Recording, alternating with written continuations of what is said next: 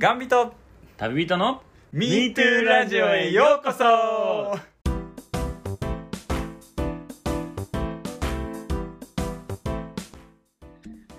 1日15日は？MeToo Radio この番組はがんを経験して日本一周した佐野と旅によく行くキヨがリスナーの皆様に元気と笑顔をお届けする雑談形式のポッドキャストでございます、えー本日は4月1日、えーエイプリルフールということで皆様嘘ついてますか？えーね、今日は1年でのうち1日だけ、え1年のうち1日だけですね、え嘘をついてもいい日というふうにされておりますが、えー皆さん普段嘘をつきついているようなことって何かございますでしょうか、えー私はですね、あのまあ、仕事においてですね、あのまあ、やっぱりまあ、営業、半分営業みたいなこともやってるもんですから、えーまあ、自分とこの会社の利益が出るために、お客様にね、えー原価と売り値 っていうところで、まあ、あの、それぞれのお客さんにね、だいぶ、こう、仕入れ値を、いろいろ、まあ、利益率考えながら、あまあ、価格の提示をさせていただいているっていうようなところで嘘をついているっていうようなところもありながら、あとはですね、そうですね、まあ、基本的には嘘が苦手なので、まあ、あまりできるだけ嘘をつかないようにしてはいる次第でございます。えー皆さんもいろいろ思い当たる節があるかと思いますが、まあ、できるだけね、嘘のない人生で生きていけたらなというふうに思う次第でございます。はい。えーそんな最近の僕はですね、えーまあ、実を言いますと、ついこの間、えー3月の22からですね、えー23かな？の、え3日間。あ、ごめんなさい、21からですね。1、2、3の3日間ですね。えーまあ、実は北海道の方にですね、旅行に行ってまいりました。で、まあ、ちょっとどっちかというと函館の方をメインで今回はまあ旅行させていただいたんで、あのまあね、こちらの準レギュラーであるまこっちゃんたちにはですね、ちょっとお会いはできなかったんですけども、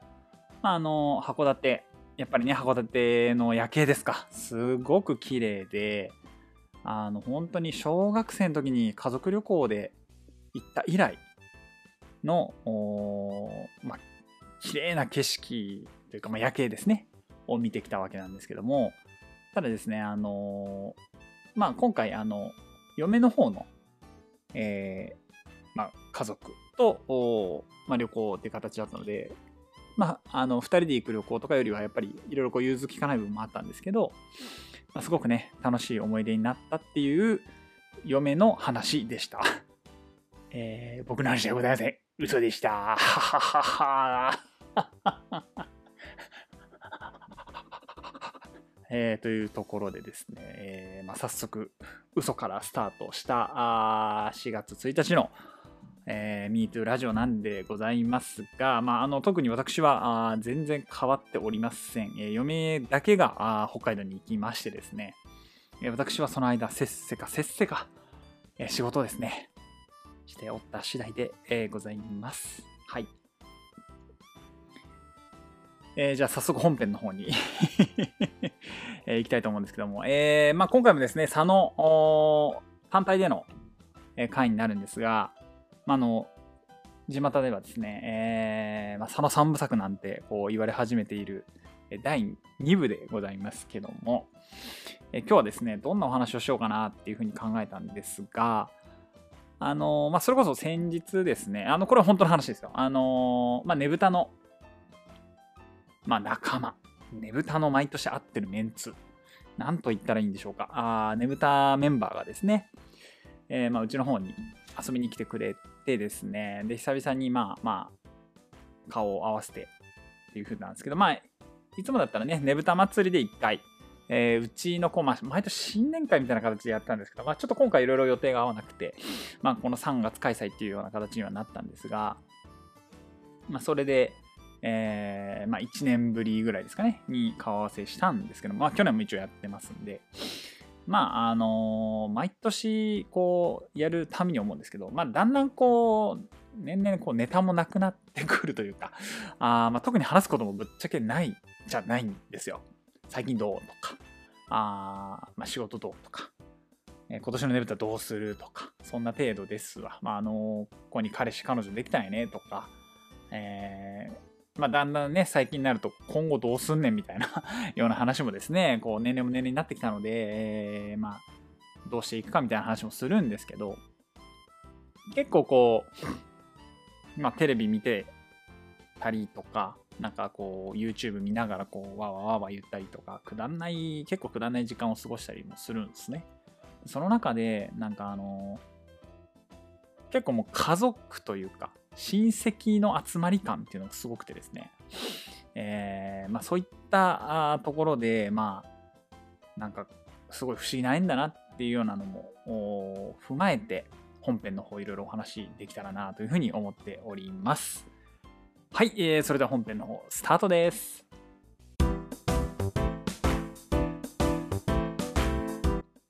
はい、えーそれでは本編早速始めたいと思うんですけども、えまあ、今回ねどういった話、まあ、あのタイトルをあえて言うんであればあ、まあ、身近な人たち、えー僕の周りにいる人たち、えーというようなタイトルをあえてつけましょう。おでですね、まあ、相方のきよちゃんもしかりなんですけども、えーまあ、なんでこう自分の周りにこういう人たちが集まったんだろうなっていうのはやっぱりいろいろ思うところがあってで、まあ、さっきの話にはなるとまあいよいよこう親戚の集まりに近いようなものっていうのがまあ年一で開催されてるっていうようなところにはなるんですがその中でうんなんかねすごくありがたい話じゃないですかもう本当に全くの他人同士がこう我が家に集まってですねまあああでもないこうでもないとかすげえくだらない時間を過ごしたりとかっていうようなことをこうやるわけですよ。で、うーん、なんか、まあこれもやっぱりねぶた祭りにこう行ってたからとか、まあそもそもまずがんから復活したからとか、あ日本一周してなかったら多分なかっただろうしなとか、えーすごいいろいろなことが巡り巡って、えー今回の回になってるんじゃないかなっていうふうに思うんですね。うん、でやっぱりそのまあよく佐野さんの人徳だよとかっていうのもこう言っていただける部分もあったりとかするんですけどそうじゃなくてやっぱり僕もまあいい人たちだからこそ一緒にいたいなって思えるしあのーすごくうなんだろうなまあ気を使わなくていいなっていうところも含めて、まあ、やっぱそういう人たちの集まりなんだろうなっていうふうにはすごく思います。でなんかうーんこの間すごい面白かったのがもう本当に親戚感丸出しのちょっとエピソードがああってですね。まあまずこう例えばそのメンバーのうちの一人に彼氏ができましたみたいな報告もあったんですね。でそうするとこう、まあ、その中の子たちの中でまあ本当にいいやつなんだよみたいな話でこのまま結婚かみたいな話もちょっとこう上がったりしたりもするんですよ。で、やっぱりこうこっちもこう親戚のおじさんみたいな 気持ちになってですね、ついついこ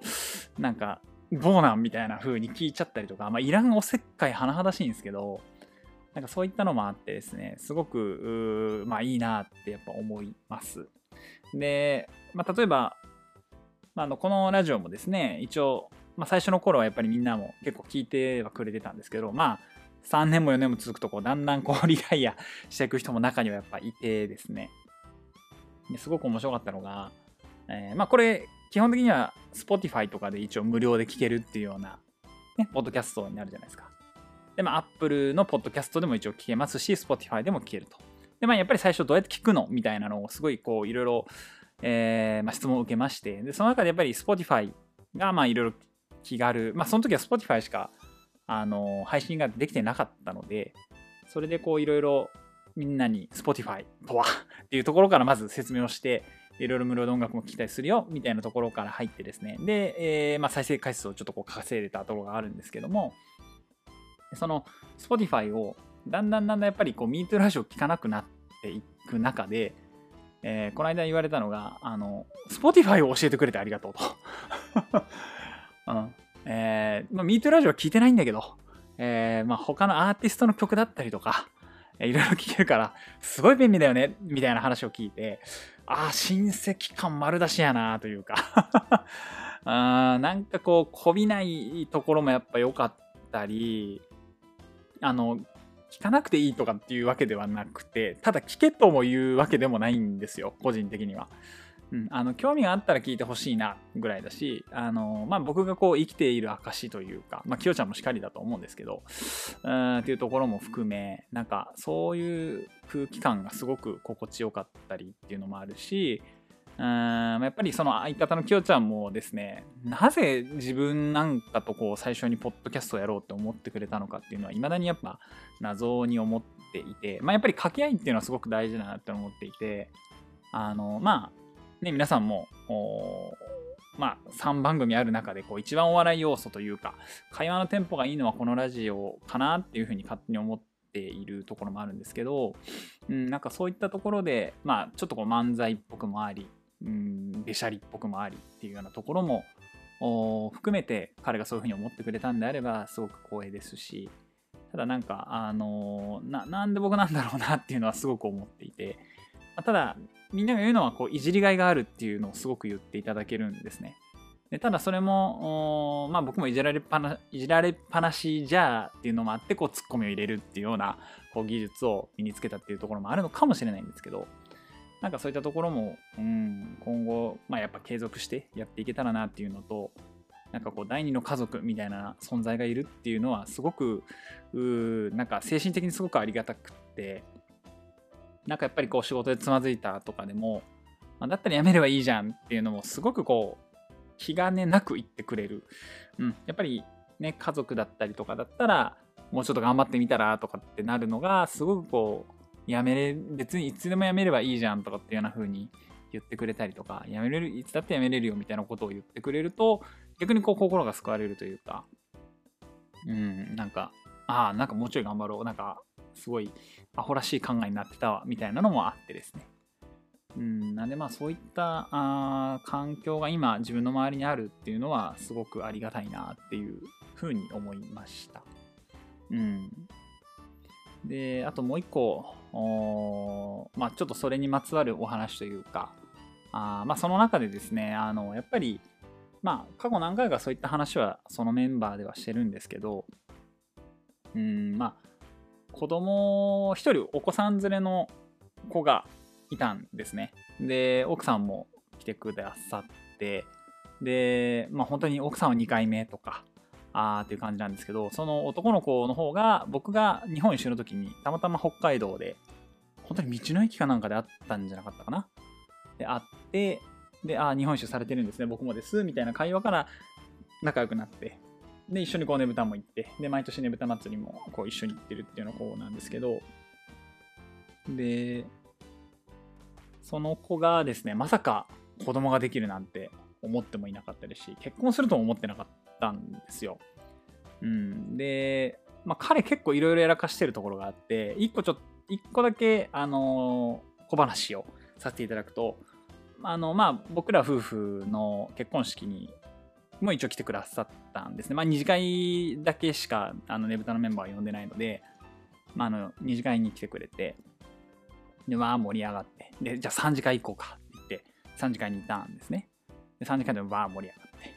て、よし、4次会どうしようって言って、店移動して、移動、移動って、えー、店移動している時に、バーンっていう、こう、大人がこけたような音がしたんですよ。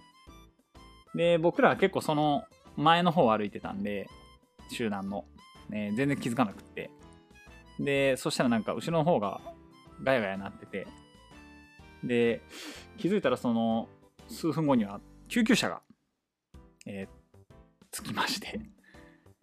でですね、何が起こったかというと、その子がですね、えー、っと、なんか低血糖症だったかな。急にこう血圧がお酒でなのか、ちょっとなんかお酒を飲むとたまになる人がいるみたいなんですけど、急に血圧がブワーン下がって、で、えーちょっと記憶が飛ぶと。で、それでバーンってこう、前から、えー倒れてしまったんですね。で、その前から倒れたことによって、えっと、もう受け身も何も手もつけない意識が飛んでるので、状態になってですね、顎からガコン落ちて、顎を何針だったか結構な針、10針ぐらい縫ったんだったかな。なんかすごい縫るぐらいの血がドカーン出て、で、顎がパカン割れたみたいなあことがあったんですね。で、まあ、おめでたい席での、えーまあ、なかなかないそういったあエピソードもありながら、で、彼、ちなみにその時に歯がなんか、どうも欠けてるみたいで、その奥歯は5年経った今でもまだ修理というか治療をしていると。っていうような衝撃の一言も出てですね、うわ、マジか、ごめん、ごめんねというかなんというか、あみたいなこともあって、で、そんな彼が結婚して子供もいて、で、しかも奥さんの中に2人目もね、いて、のお子さんもいて、で、6月に生まれるっていうような話もあってですね、いやなんか、すごいこう、やっぱ感慨深いというか、こう、お父さん的なポジションになってしまうんですね。で、その中でやっぱり、あのまあ、養子とかって取らないんですかみたいな話もやっぱきあの言われたんですけど、まあ、過去何回かそういった話はしてるんですけど、まあ、あの僕はもう全く取る気はなくて、で、なんでかというと、やっぱり、その二十歳の時に癌になって、もう子供ができませんっていう宣告を、まあ、先生直々に、担当医直々にこうされた時に、もうなんかそこですってもう、あ、もう自分の子供できないんだなっていう風になったんですよ。で、そうなった時に、あのなんか、あ、もう自分の子供っていうのが全く想像ができなくなっちゃって、で、まあまあ、あのその後何回か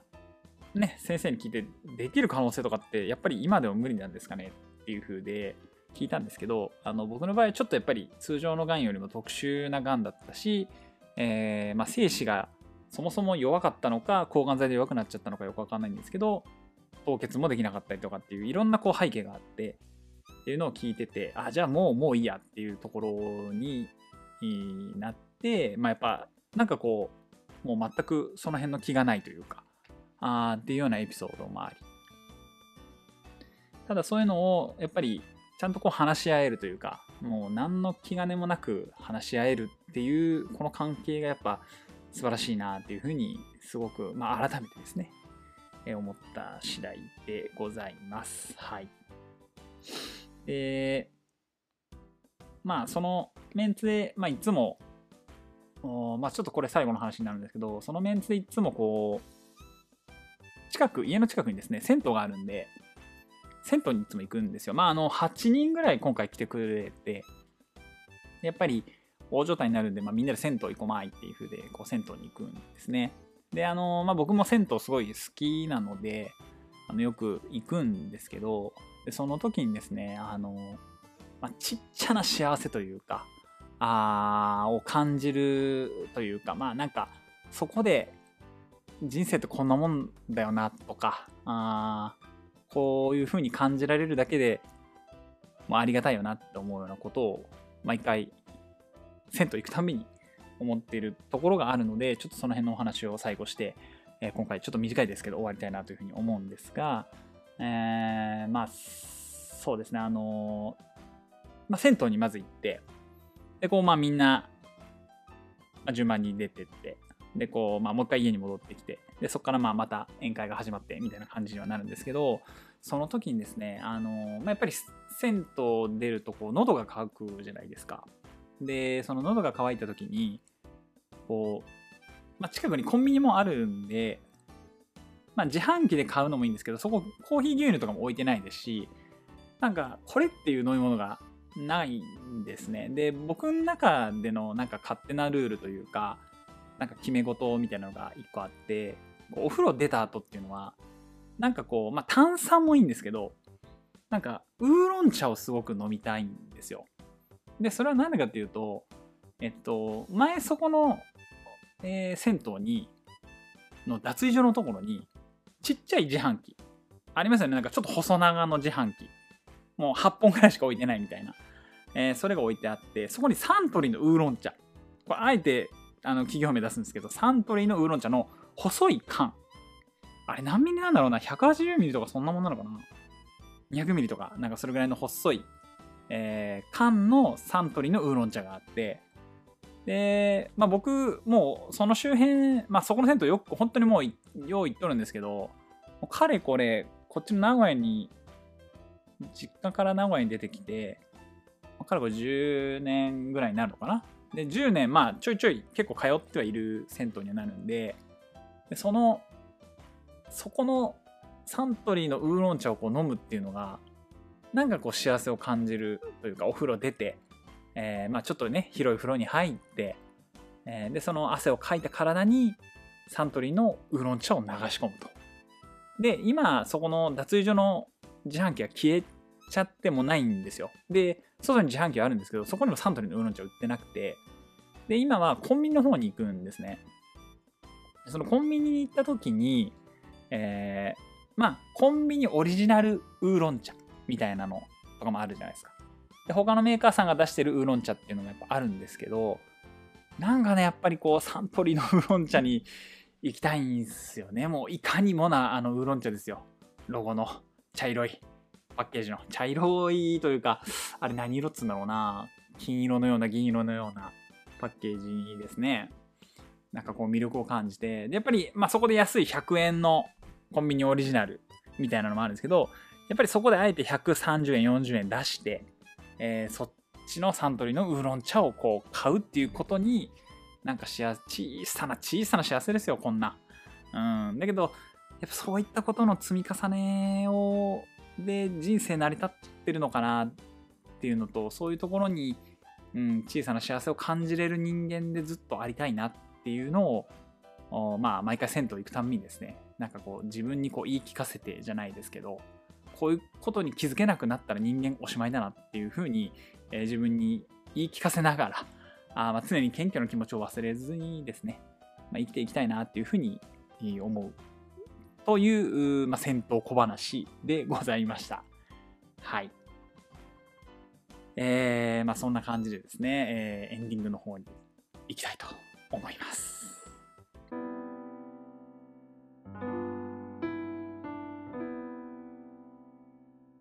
はい、エンディングです。えー今回ですね、特にお便りも来ておりませんですし、えーまあ、きよちゃんもね、あのまあ、今、アリゾナトレインの方、頑張っておりますので、まあ、引き続き怪我あのないようにですね、えーまあ、頑張っていただきたいなというふうに思います。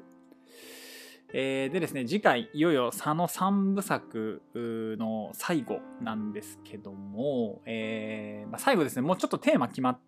てるので、えーまあ、ちょっとまだここでテーマは言いませんけども、大体話は固まってます。うん、で、あのーまあ、おちゃらけ会ではもちろんなくてですね、あの、真面目会の方で、えー行きたいと思っておりますので、えーまあ、その辺も踏まえてですね、皆さん、あのお楽しみにしていただければというふうに思っております。えーまあ、あとですね、あのまあ、もしこの佐野一人会で、なんか違うんじゃないの、こうした方がいいんじゃないのとかっていう、もう、あの思うところがあれば、ぜひメール等々、えーまあ、ツイッターでもいいです。何でもいいので、えーまあ、ご指摘、ご指導、ご明達いただけると、えまあ、今後の参考になりますので、えーぜひともですね、えーお待ちしておりますので、よろしくお願いいたします。はい。ではですね、最後にですね、えメールとツイッターのご紹介して、えー終わりたいと思います。えーメールアドレスが metoo.gantabi.gmail.com metoo.gantabi.gmail.com ツイッターがガンタビ2で検索をお願いいたします。はい、えーそれではですね、次回が4月15、おそらくう佐野一人会の最後になるんじゃないかな。もしかしたら4分作目があるのかもしれない。えーそんなあ絶妙なラインで、えー4月15日お届けしたいなというふうに思っておりますので、えーぜひとも楽しみにしておいてください。えーそれではまた次回お会いしましょう。さようなら。